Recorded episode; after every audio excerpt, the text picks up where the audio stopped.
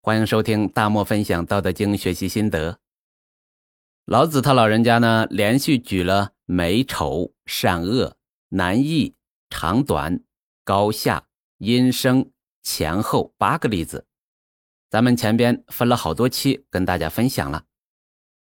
他老人家说这么多，就是为了后边的一句做铺垫的，是以圣人居无为之事，行不言之教。这句话里面呢，有两个字对我启发很大，直接让我有种豁然开朗的感觉。这两个字呢，也是接下来我分享《道德经》全本的基本观点之一。因为在后边还会多次用到，所以这里多说一些，把这两个字讲清楚。后边再提到的时候呢，就不再过多的讲了。这两个字就是无为。道德经里面和无为这两个字连在一起，最出名的就是无为而治。如果说无为就是啥都不干，那大家肯定是不接受的，又不是共产主义社会按需分配。如果是啥都不干是真理的话，那这个世界就不存在了，那不是意味着不吃不喝仍然能活得好好的吗？啥都不干，孩子就自动出生、自动长大了。做生意啥都不干，钱就挣了；管理者啥都不干，团队就嗷嗷叫的干活了。按照常识都解释不通的东西，肯定不是真理。于是最常见的解释就出现了，说无为就是不过多的干预，充分发挥万民的创造力，做到自我实现，走向崇高与辉煌。那无为呢，不是无所作为，而是不妄作为。我们仍然把这个说法拿到现实中来解释，看是不是符合一般社会常识就行了。如果是治理国家，那政府少作为，让民众自己管理自己，这样的社会就运行的比较好。比如社会主义国家是大政府小社会，政府管得过宽，所以经济不好发展。不少人推崇西方国家的民主，小政府。大社会，很多社会管理职能交给民间，俗称 NGO 组织。我们看看当今世界上，印度是地球上 NGO 组织最多的国家，有多少人羡慕印度人的生活和社会制度呢？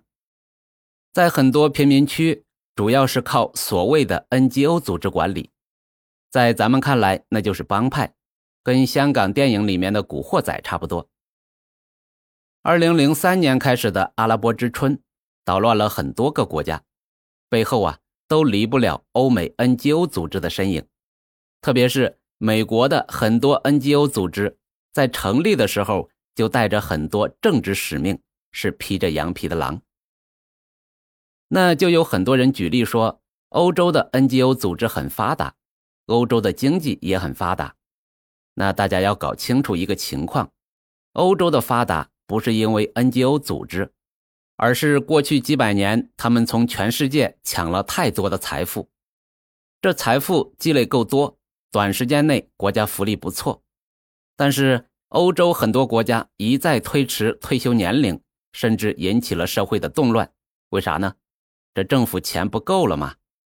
再过一百年，咱们再看，等他们把他们的祖宗过去几百年从全世界抢的财富给糟蹋完了。看他们过什么日子。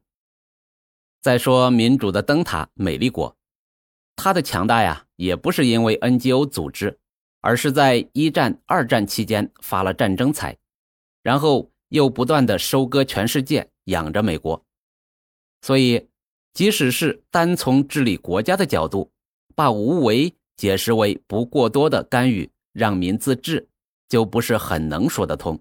这不一定是真理。《道德经》不是专门用来治理国家的书，所讲的道理呢，应该适用于方方面面。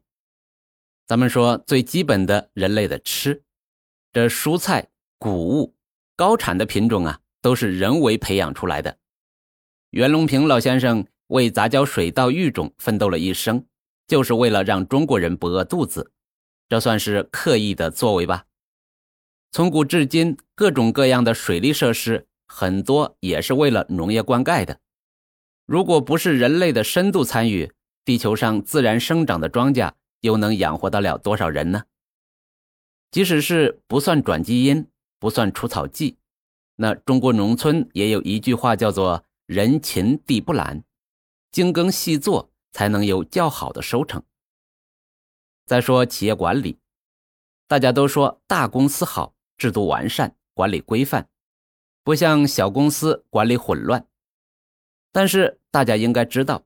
人性本恶，包括自私自利、懒惰等等。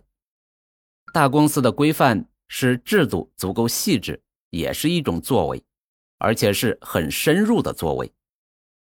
小公司管理很乱，不是因为管得多，而是因为规矩少，个人发挥的空间大。所以，公司管理都是要人为干预很多。如果不怎么人为的干预，大公司和小公司其实一样的乱，或者说根本就不会有大公司。所以把无为解释为不过多的干预，让民自治，感觉呀不是那么回事儿。通行本第三十七章，老子还讲：“道常无为而无不为。”第四十八章也提到了“无为而无不为”。如果按照无为是不过多的干预，那无不为又怎么讲呢？这不是自相矛盾吗？你可以说不同的地方的“为”字意思不一样。那如果一个“为”字在《道德经》里面有多种含义，如果我是老子，那么在写这五千言的时候，我会选择不同的字来表达。那么“无为”到底是什么意思呢？咱们先看看后边的几句话：“万物作而弗始也，为而弗事也，成功而弗居也。夫为弗居，是以弗去。”如果理解了这几句，再拐回头来说无为，那就好理解了。这一期呢，咱们就分享到这里。下一期咱们重点分享前边说的几句话，然后再拐回头来说我理解的无为是什么意思。可能呢，大家更容易接受。有什么想和我交流的，评论区留言吧。关注我，不迷路哦。